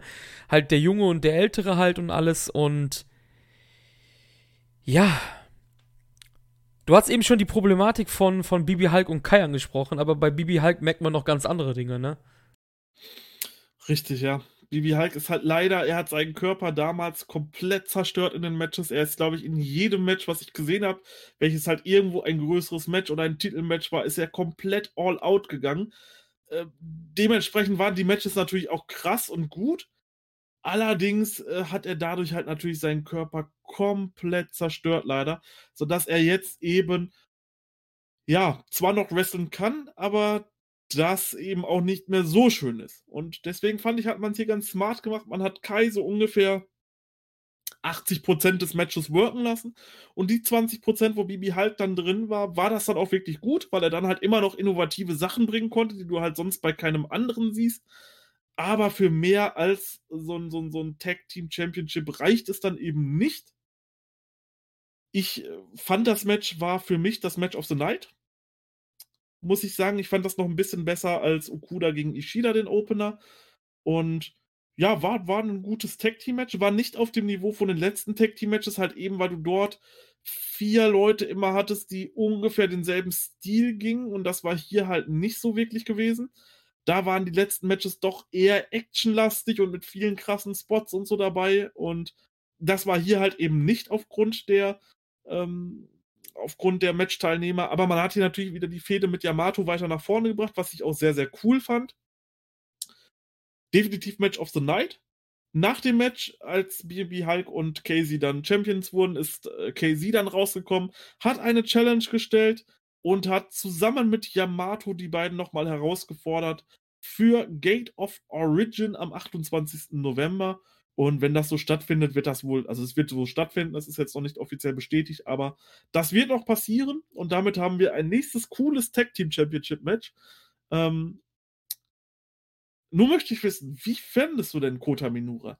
Weil Kota Minura ist halt jemand, der tatsächlich erst seinen Push im Juli, August, eher August, September bekommen hat. Ich fand ihn ganz gut eigentlich. Also man muss auch sagen, er wurde auch sehr protected. Ne? Also er hat zwar hier den Pin voll eingesteckt, aber Kai musste zweimal seine Meteor Impact zeigen, ne? Also das dürfen wir halt auch nicht außer Acht lassen. Also beim ersten ist er noch ausgekickt, da sagtest du noch so, oh, oh, das ist aber heftig, ne? Also ja, er, er, hat auch ein, er hat auch einen guten Look für Dragon Gate. Damit möchte ich jetzt nicht Dragon Gate irgendwie schmälern, aber halt bei Dragon Gate gibt es halt Leute an der Spitze oder gab es schon immer, die halt ein bisschen kleiner waren als zum Beispiel bei All Japan oder New Japan. Also ich glaube, er hat genau den Look, den man halt braucht, um in der Zukunft halt auch, ja, an der Spitze zu stehen. Also man hat wirklich sehr, sehr viel Talent in dieser Altersklasse und ich denke, dass ja, dass Kota Minura auf jeden Fall nochmal anklopfen wird an die Twingate-Dinger auf jeden Fall, wenn Jason Lee hoffentlich kein Corona hat. Ja. Aber auch auf K Casey und Yamato als Team, das finde ich auch ganz cool eigentlich. Nee, Minura hat mir gefallen, auf jeden Fall. Ich denke auch, das wird, das wird eine richtig gute Verteidigung bei Gate of Origin werden. Ähm, alleine weil Casey halt auch einer der besten, wenn nicht sogar der beste Wrestler, was das, was das In-Ring-Technische angeht, bei Dragon Gate ist. Äh, den mit Yamato in dem Match, das ist halt quasi schon fast Overkill. das, ist, das ist schon ein ganz großes Kino. Und da kann ich mir tatsächlich sogar vorstellen, dass die Titel dort wechseln werden. Ich denke, man hat jetzt, man, man, man wusste schon, dass die Titel wechseln werden. Ich glaube, sie wären auch gewechselt, wenn Jason Lee da gewesen wäre. Alleine um denen jetzt wieder ein bisschen was anderes zu tun zu geben. Die hatten jetzt einen ersten guten Twin Gate Run, der wirklich überragend war, kann man sagen. Sie hatten gegen ähm, Susumu und Dragon Kid für mich aktuell das Match of the Year gewesselt. Ähm, ein absolut krasses Match gegen Susumu und Genki Horiguchi noch hinterher gewesselt. Also, die haben hier alles richtig gemacht für den ersten Run. Nun bin ich natürlich gespannt, wie es mit denen weitergeht. Aber wenn am Ende des Tages, am November, Casey und Yamato äh, mit den Titeln dastehen und Twin Gate Champions werden und das von mir aus auch in einem längeren Run, beispielsweise bis, bis zum Kobe Pro Wrestling Festival nächstes Jahr, da hätte ich überhaupt kein Problem mit. Ja, das werden wir sehen auf jeden Fall. Also in Sendai am 28. November gibt es dann erstmal Bibi Hulk und Kai gegen Casey und Yamato. Summer Main Event. Open the Triangle Gate Three-Way Elimination Match. RED, Kasma Sakamoto, Takashi Yoshida und SB Kento, also Kento Kobune hat sich umbenannt, trafen hier auf ein Team Dragon Gate, Ben K, UT und Yosuke Santa Maria und Team Toriumon, Dragon Kid, Kagetora und X. Und man wusste nicht, wer X ist. Wir wussten es auch nicht. Wir haben getippt. Ich habe auf Naruki Doi getippt. Du hattest auf wen nochmal getippt? Bodyguard. Auf Bodyguard. Und es wurde Masato Yoshino. Und eigentlich macht das sehr viel Sinn, weil bei Gate of Destiny gab es ja noch ein Match, wo Kento Kobune in einem Six-Man Masato Yoshino gegenüberstand. Richtig. Macht ja Sinn, ne? Genau. Ähm, also, um das mal gerade so ein bisschen aufzuklären, was das nun mit SB Kento zu tun hat und warum er nicht mehr Kento Kobune heißt. Bei der Kurakun Hall Show am 5.11. hat äh, Kento Kobune ein paar Einblicke gegeben und äh, Eita hatte dann quasi gesagt: Hey, du bist jetzt hier bei uns, du kriegst einen neuen Namen und zwar SB Kento. Und der Chant ist dann quasi SBK. Was das Ganze heißt, ich kann es euch nicht sagen, das wurde nicht erklärt dort. Auch in der englischen Variante haben sich die Leute gefragt, was das heißen wird. Sein Finisher hat jetzt allerdings auch einen Namen bekommen, seinen Sharpshooter, den er immer ansetzt. Und zwar passenderweise der SB Shooter. so heißt sein Finisher. Und das hat das Ganze im Endeffekt damit auf sich. Er kommt jetzt auch immer mit einer Cap rein, wo SBK draufsteht. Und ja, sie standen sich dort schon gegenüber in einem Match. Damals wurde äh, Yasushi Kanda zur Aufgabe im Sharpshooter gebracht und nun ist Masato Yoshino hier mit drin. Und ich glaube, das wird auf jeden Fall für die Zukunft ein denkwürdiges Match gewesen sein, oder? Ja, zumindest in Ring-technisch nicht. Also ich fand das Match halt wirklich nicht gut. Aber es ist etwas passiert. Wir können erstmal sagen, nach 17 Minuten gab es dann den ersten SB-Shooter, den Kento gegen UT angebracht hatte. Damit war das erste Team eliminiert, nämlich das Team Dragon Gate. Dann ging es gegen Toriumon und nur vier Minuten später musste dann tatsächlich Masato Yoshino aufgeben im SB Shooter. Und das ist halt ein unfassbar kometenhafter Anstieg, den SB Kento, Kento Kubuni hier einfach erleben kann. Richtig. Eigentlich sollte nämlich anstatt Masato Yoshino Shuji Kondo in dem Match stehen, aber auch er hat leider Fieber gehabt. Also kann man quasi sagen, hast du Scheiße am Schuh, hast du Scheiße am Schuh. Damit waren natürlich diese ganzen Match-Stories irgendwo vorbei. Man hat UT gegen äh, Shuji Kondo in der letzten Korakuen Hall Show richtig krass aufgebaut und ich war richtig hyped, wenn die beiden aufeinandertreffen. Ist leider nicht so. Allerdings wahrscheinlich gut für SBK, denn Masato Yoshino ist natürlich deutlich der größere Name als Shuji Kondo. Und ich glaube auch, dass er hier beide Pinfalls geholt hätte, wäre Shuji Kondo dabei gewesen.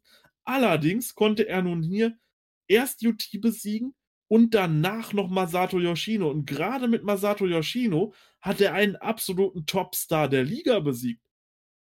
Einen, einen mehrfachen Dreamgate Champion, einen Bravegate Champion, Twingate Champion, der hat alles gewonnen, was es dort zu gewinnen gab quasi. Und den hat jetzt einfach mal SB Kento mit 20 Jahren im Co-Main-Event der größten Show des Jahres besiegt, zwei Pinfalls geholt. Ähm, danach, quasi nach dem Match, kommt dann Genki Horiguchi rein und äh, face dann quasi noch ähm, Kento Kobune. Denn bei äh, Gate of Origin stand es nämlich schon fest, dass die Sieger aus diesem Match gegen Susumu Yokusuka, Genki Horiguchi und Yasushi Kanda antreten werden, das Toriumon-Team. Deswegen gab es dort so ein bisschen, äh, ja, den Staredown zwischen den beiden.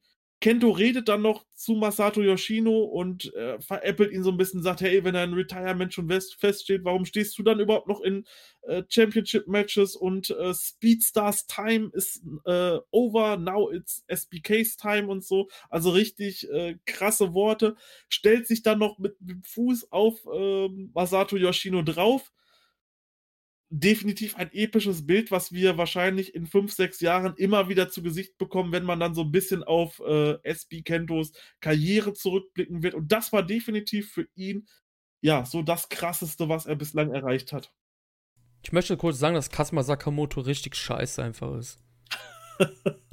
Boah. Da gab es eine Szene, es gab einen Vorarm.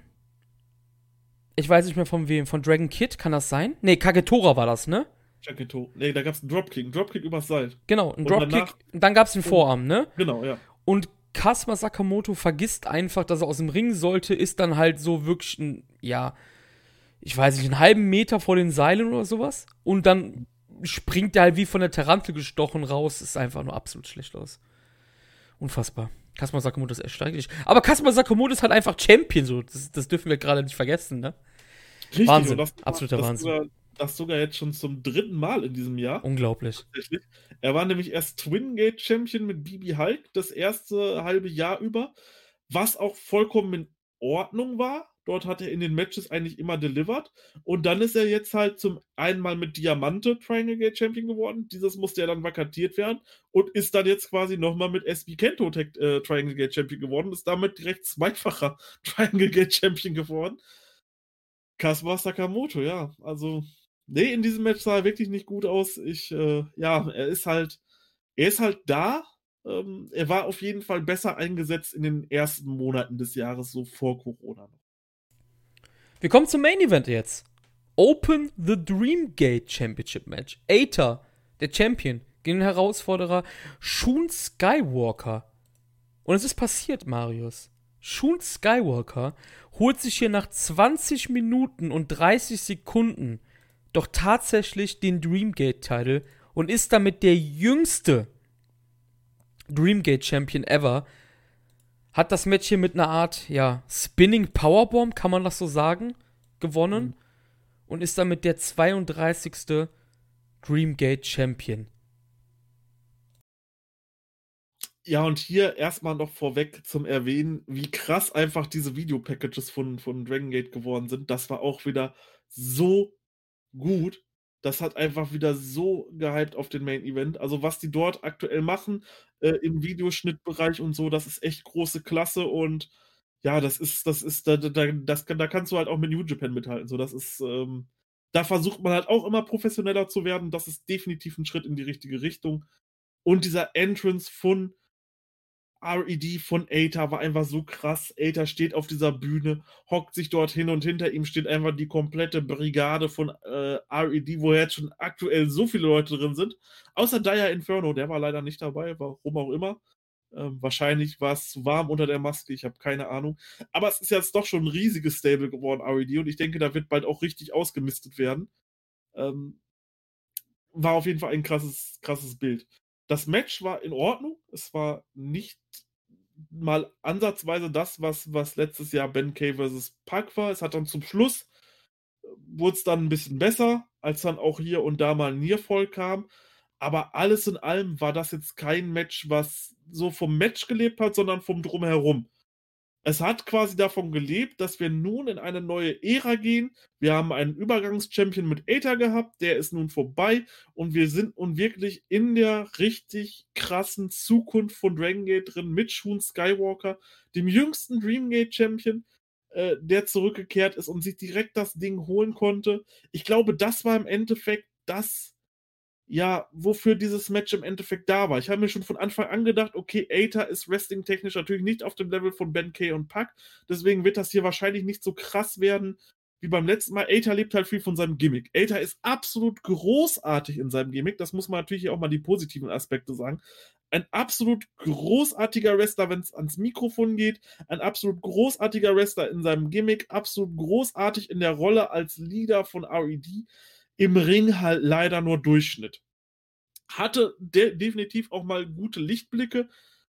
Dieser war jetzt auch in Ordnung, aber es war halt nicht das, wenn man sich Schlachten anguckt, Bibi Hall gegen Shingo oder Pack gegen ähm, Pack gegen Ben Kay, dann war das hier doch eher so das T-Hawk vs. Yamato Match. Ist für mich allerdings gar nicht schlimm, weil ich gucke das Produkt halt noch weiter. Du wirst es wahrscheinlich, du schaust halt leider immer nur eine Show im Jahr, deswegen äh, für mich ist das natürlich nochmal was ganz anderes, weil ich weiß, okay, jetzt geht es natürlich cool weiter, weil jetzt ist schon Skywalker Champion und jetzt kann ich mir das nächste Jahr hoffentlich äh, bis bis Go for Wrestling Festival 2021 schon Skywalker als Champion angucken, wie er coole Verteidigung hat. Das hast du natürlich leider nicht. Äh, deswegen kann ich darüber hinwegsehen, aber ja, da hätte man doch definitiv noch mehr rausholen können. Und ich glaube, ähm, wenn dort ein anderer Pomen wäre, wenn das immer noch zum Beispiel Naruki Doi gewesen wäre, der den Titel gehalten hätte, dann hätten wir ja ein viel krasseres Main Event bekommen. Ja, ich glaube halt, es war halt eine Übergangsshow. Das Problem ist, es ist halt euer Wrestle Kingdom ist halt, Jungs. Ne? Also, genau. das ist halt, glaube ich, so ein bisschen, was dann halt, ja, von der gesamten Show für mich halt, ja, hier zurückbleibt, weil ich war wirklich underwhelmed halt einfach. Aber ich kann das natürlich sehen, dass halt hier Storyweichen gestellt worden sind für die kommenden Monate. Ich denke, dass es ohne Corona anders gelaufen wäre. Dann hätten wir jetzt im November halt die Übergangsshow gehabt für Final Gate oder sowas halt, ne? Ähm, mhm. Halt sowas in der Richtung halt. Und so ist das halt wirklich. Ähm, das war natürlich absolut kein schlechtes Match, aber es war halt. Es war halt nicht so gut wie. wie einige andere ähm, Pro Wrestling Festival Main Events in den letzten zehn Jahren oder sowas. Also da gab es natürlich ganz andere Sachen, die man aufs Parkett gezaubert hat. Es war relativ schnell, klar würde ich jetzt sagen, dass Shun das Ding macht, weil so wie die Match-Story auch war, also RED hat hier immer wieder eingegriffen, Shun war komplett alleine und du sagtest auch zwischenzeitlich so, hey, das ist halt fast genauso wie letztes Jahr Ben gegen Pack halt einfach, ne? Und es ist ein bisschen lazy vielleicht auch, ne? Also das ist genau dasselbe, was New Japan sich aktuell mit der Story rund um Ibushi, Naito und Jay White anhören muss, ein bisschen lazy, weil das doch für die letzte Wrestle Kingdom schon gemacht hat. Vielleicht kann man das auch hier sagen, ja, das es vielleicht ein bisschen lazy war, ein bisschen faul. Das ist halt im Endeffekt, wie du schon gesagt hast, so relativ ähnlich zum letztjährigen Main Event mit Pack war. Aber du hattest, glaube ich, jetzt gerade auch schon gesagt, es ist halt für den Moment, dass Schuhen halt das Ding halt in der Hand hält, ne? Und ähm, ja, dafür war es dann halt in Ordnung. Aber ja, wenn, wenn du mich jetzt fragen würdest, was wäre dein Match of the Night, ich. Puh. Ist schwierig für mich zu bewerten weil die ganze Show halt wirklich nicht mehr als ein befriedigend von mir jetzt bekommen hätte. Halt. Es war halt absolut solide. Die Undercut war mitunter sehr lang gezogen, fand ich. Aber ja, Okuda Ishida war cool. Und ich würde auch sagen, wie du gesagt hattest, glaube ich, das Tag Team Match war auch ganz gut. Aber äh, ich würde den Main Event jetzt nicht auf mein Match of the Night benennen, zum Beispiel. Nee, also definitiv, ich stimme dir dazu. So, ich würde auch sagen, befriedigen. Äh, ich würde halt sagen, so wrestling-technisch war das ganze Event so eine 3. Booking-technisch natürlich absolut großartig. Äh, eine 1, wenn man das so möchte, weil man hier halt die Weichen für die Zukunft gelegt hat. Man hat quasi im Endeffekt jeden äh, Youngstar dieser Liga positiv dargestellt hier. Egal ob gewonnen oder verloren. Kota Minura, der aus super vielen äh, krassen Moves noch auskickt. Man hat äh, Kamei und Kikuta gewinnen lassen. Kobune hier over the moon gepusht im Endeffekt. Schon Skywalker zum Champion gemacht. Dragon Dyer einen krassen Auftritt bere bereitet und so. Das war schon alles gut. Äh, vom Booking her absolut großartig. Wrestling-technisch natürlich dann halt nicht. Äh, man hat viel halt auf ältere Leute gesetzt, die halt aber beim Publikum bekannt sind, um halt eben auch in dieser Corona-Zeit Tickets zu sellen, um halt so ein bisschen diesen sicheren Weg zu gehen. So kam mir das eben die ganze Zeit vor bei der Show.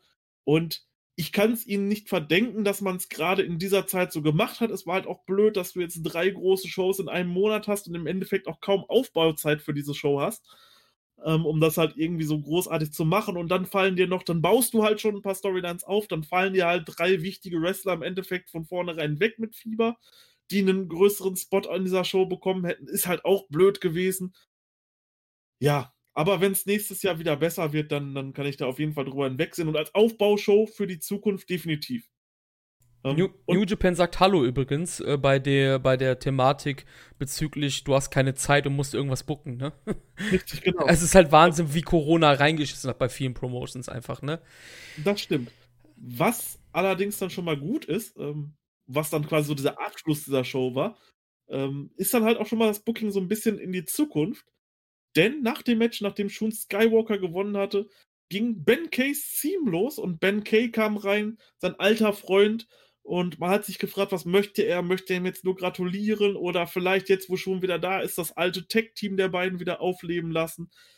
Nein, Ben Kay hat ihm gesagt, hey, äh, du bist jetzt wieder da und ich habe dich quasi damals besiegt und habe dich quasi auf Exkursion geschickt.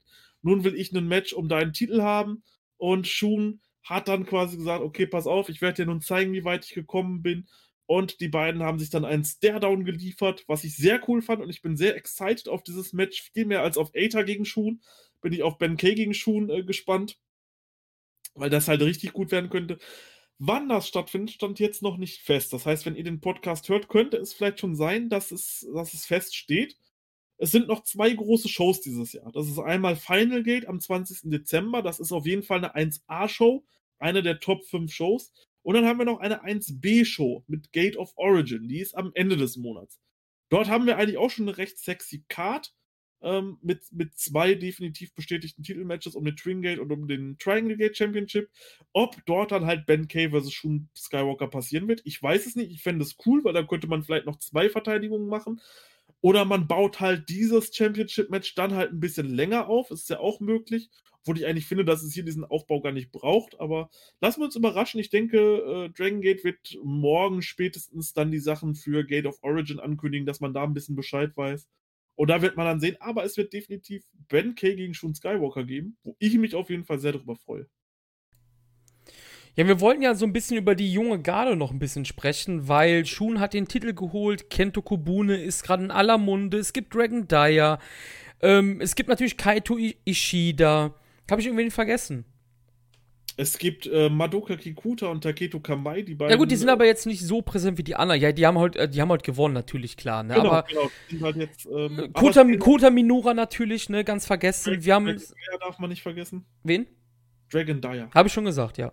Hast du schon gesagt? Ja, okay, ja. Strong Machine J gibt es ja auch noch zum Beispiel. Also, Drangate hat aktuell sehr, sehr viele junge Leute und sie bucken sie ganz anders, weil wir haben darüber heute halt privat während der Show gesprochen, man braucht halt Leute. Und das sieht man halt wieder, wenn du sagtest, Bibi Hulk ist halb tot, Yoshino hört nächstes Jahr auf, Doi wird nicht jünger, Yamato wird nicht jünger, ähm, Horiguchi sieht aus wie 120, ne? Mochizuki, auch wenn der wie Minoru Suzuki in so einem Jungbrunnen anscheinend gefallen ist, der wird trotzdem nicht jünger, ne? Und man baut jetzt gerade, also man hat wirklich die letzten Jahre nach den Abgängen von Tosawa, von Shima, von Shingo natürlich, hatte man so ein kleines Loch. Und das versucht man jetzt natürlich gerade ein bisschen aufzufangen, indem man halt wirklich Leute zum Mond pusht, ne? Richtig. Und das finde ich aber auch richtig so, weil es muss ja auch irgendwie klappen. Du hast es ja schon gesagt, von den Big Six, die es damals waren, sind jetzt nur noch vier da. Einer davon beendet nächstes Jahr seine Karriere. Einer kann halt kaum noch Matches worken. Oder halt nicht mehr, bei weitem nicht mehr so gut wie früher. Und eben Doi und Yamato so. Klar, bei denen wird es wahrscheinlich auch noch die nächsten zwei, drei Jahre für krasse Matches reichen so. Dann ist Doi 43, Yamato 42. Das wird auf jeden Fall noch gehen, ohne Frage. Aber die werden halt auch nicht mehr jünger. Und dann brauchst du jetzt halt Leute, um diese Big Six abzusetzen. Und jetzt hast du vielleicht sogar das, den großen Luxus, dass du vielleicht bald sogar eine neue Big Eight hast oder auf jeden Fall neue Big Six. So, da kann man schon Skywalker mit reinzählen. Jetzt der, der jüngste Champion, wie du gesagt hast. Kento Kobune wird definitiv einer der Topstars der Liga. Das hat man hier erstmal noch wieder hingepusht. Kota Minora, genau das gleiche. Dragon Dyer, Ben Kay. Darf man halt auch nicht vergessen. Ben Kay ist ja auch noch sehr jung, ähm, hat, hatte erst letztes Jahr seinen Durchbruch. Aether ist auch gerade erst 29, den hat man nun auch in der Main Event 10 etabliert. KZ, der nun quasi äh, mit 35 einen zweiten Frühling erlebt und so. Das ist im Endeffekt die Zukunft von Dragon Gate. Und da macht Dragon Gate aktuell wirklich alles richtig. Und ähm, wenn man so den Gerüchten glauben darf, was so Insider sagen, dann haben die sogar noch so viele Wrestler in der Hinterhand, die die noch überhaupt nicht debütieren lassen haben, die jetzt noch quasi im Dojo stecken, wo es irgendwie, ich weiß nicht, neun oder zwölf Wrestler die die auf jeden Fall demnächst noch in die Shows bringen wollen, die quasi im Dojo sind. Ähm, man, hat das, man hat das so präsent dargestellt und es werden jetzt quasi immer noch neue Wrestler kommen. Ich nehme an, im Dezember. Äh, dort hatte man jetzt auch letztes Jahr ähm, Kobune und Kamei gebracht. Das heißt, ich kann mir vorstellen, dass dort auch wieder neue Leute debütieren werden die werden natürlich auch Spots bekommen. Und wenn du natürlich dann solchen, ja, weiß ich nicht, wahrscheinlich Naturtalente in allem wie Kento Kobuna hast, die mit 20 schon äh, im Co-Main-Event deiner größten Show stehen können, dann machst du verdammt viel richtig in deinem Dojo. Und das ist auf jeden Fall eine großartige Zukunft, steht Dragon Gate bevor. Im Gegensatz zu, keine Ahnung, vielleicht Noah, vielleicht All Japan, ähm, ja. Ja, wir hatten uns ja, wie gesagt, äh, während der Show darüber unterhalten, dass zum Beispiel bei All Japan ich sag mal, unserer Meinung aktuell sehr viel falsch läuft, was mit dem Booking, vor allem von den Jungspuren. Wir haben, also zum Beispiel, ich habe da ja immer Jusko Okada mit reingeschmissen, also das macht halt Dranger aktuell gar nicht.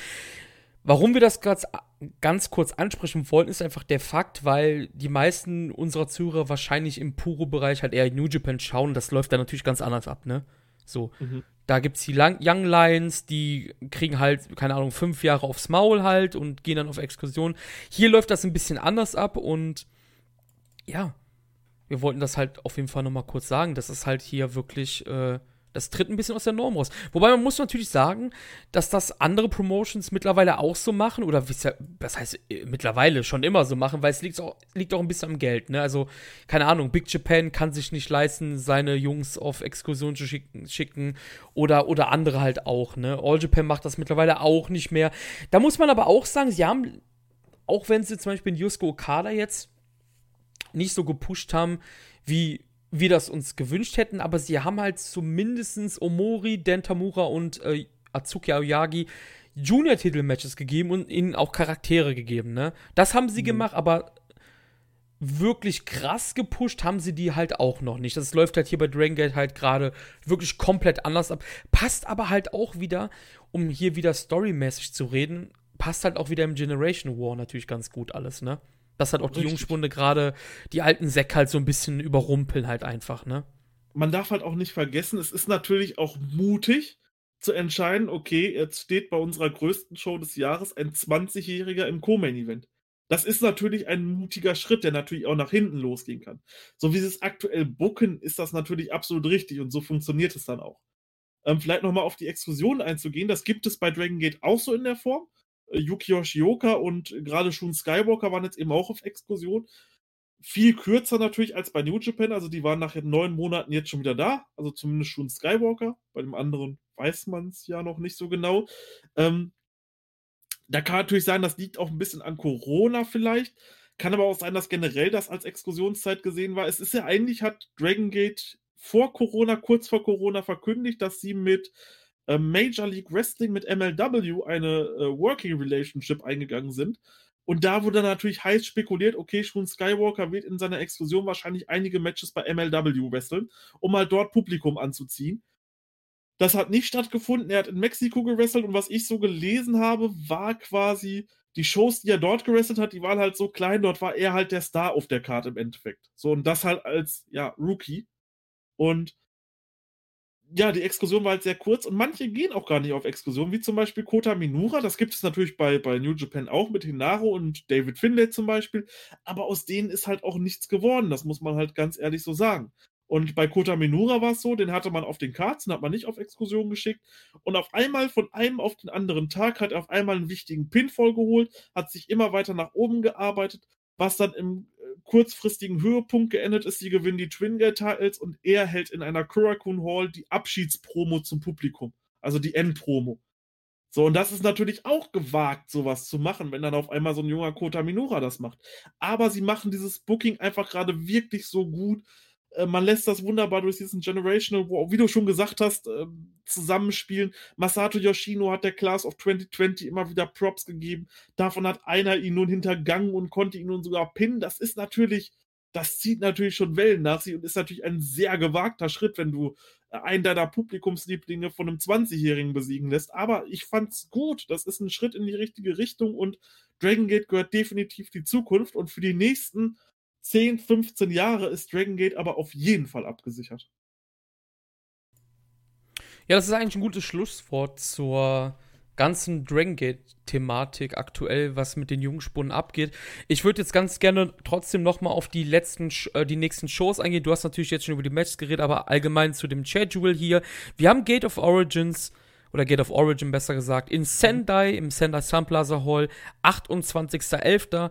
Wir haben eine Tour Fantastic Gate, die dann kul kulminiert am 20.12. mit Final Gate natürlich in Fukuoka. Auf dieser Fantastic Gate Tour haben wir aber auch Shows in der Korakuen Hall oder auch in der Kobe Sambo Hall oder in Kyoto KBS Hall. Also wir haben ja einige Stops, wo ja etwas passieren kann. Ist dieser Schedule noch aktuell und aktiv? Ist das korrekt, Richtig, was ich erzähle? Genau. Also die, die, nächste Show ist, in, ist am 28. November in ähm, Sendai. Davor sind noch andere Shows, die sind aber alle nicht televised. Also die sind nicht re relevant. Äh, Gate of Origin läuft dann auch live auf dem äh, Network. Dort sind halt das Triangle Gate Match, was ich schon besprochen hatte, schon bestätigt. Und noch ein Sendai Girls Match. Dort tritt Chihiro Hashimoto und Yurika Oka gegen Dash Chisako und Manamian. Ich hoffe, ich habe das so richtig ausgesprochen. Ich habe keine Ahnung dort von der Materie. Ähm, ja, der Schedule ist auf jeden Fall so richtig und gerade der Dezember wird richtig fett werden, was auch so Live-Daten angeht. Dort haben wir am 1., am äh, 2. Dezember halt direkt eine Korakun Hall Show. Die ist sogar mit englischem Kommentar, wird die dann wieder nachvertont werden. Danach haben wir einen Triple Header in äh, Hokkaido, was wahrscheinlich auch gezeigt wird. Ähm, was, was, was könnte doch gezeigt werden? Am 8. Dezember dann die Kobe Sambo Hall, wird wahrscheinlich auch gezeigt werden. Genauso wie am 13. Dezember die Kyoto KBS Hall. Am 15. Dezember ist wieder eine Korakuen Hall Show, also wieder heftige Sachen, die dort passieren und auch gezeigt wird. Dann wird definitiv Final Gate gezeigt werden, dann auch live mit englischem Kommentar wieder. Das ist eine sehr, sehr große Show nochmal zum Abschluss des Jahres. Und dann kann man sich eigentlich sicher sein, dass meistens dann noch diese Weihnachtsshows gezeigt werden. Ich weiß nicht, ob vielleicht die am 26. Dezember, aber auf jeden Fall am 27. die Kobe Sambo Hall Show wird gezeigt. Also im Dezember stehen bestimmt auch noch mal so sechs, sieben, acht Shows zur Verfügung. Live auf dem Network, wovon drei auf jeden Fall mit englischem Kommentar sein werden. Ja, ich würde sagen, wir sind am Ende angelangt unseres Specials zu Dragon Gate. Wir sind durch die letzten Shows gegangen, wir haben die nächsten, ja, ich würde nicht sagen Preview, aber wir sind durch die Schedules gegangen und und und. Hat mir wieder Spaß gemacht, auf jeden Fall, hier mal auch ein Special dann zu machen, natürlich. Also natürlich nahe liegt, wenn du dabei bist, ist ja klar. Ja, und dann gucken wir mal, ob ich wieder drei Jahre brauche, bis ich mal wieder bei Dragon Gate reinschaue. Mal schauen. Oder ob wir uns vielleicht zur nächsten Kobo World Show sehen werden und wieder hören ja, werden im Podcast. Genau. Schreibt's gerne in die Kommentare, wenn ihr Chris bei der nächsten äh, Kobe World Show wieder hören wollt. Ich werde nochmal vorher nachfragen, ob ja, genau. ihr Bock drauf habt. Genau, das vergessen bis dahin einige. Aber es ist ja nicht mal mehr ein Jahr und dort haben wir dann zwei Tage und vielleicht kriege ich dich ja wieder überredet und wir hören uns dann nochmal zu einem Dragon Gate Cast. Ja, wir schauen mal, ne? Wir schauen mal. Ja, danke, dass du da warst und ich würde sagen, wir ja. sehen und, und hören uns, liebe Schuyakuisten. Bis dann. Ciao, ciao.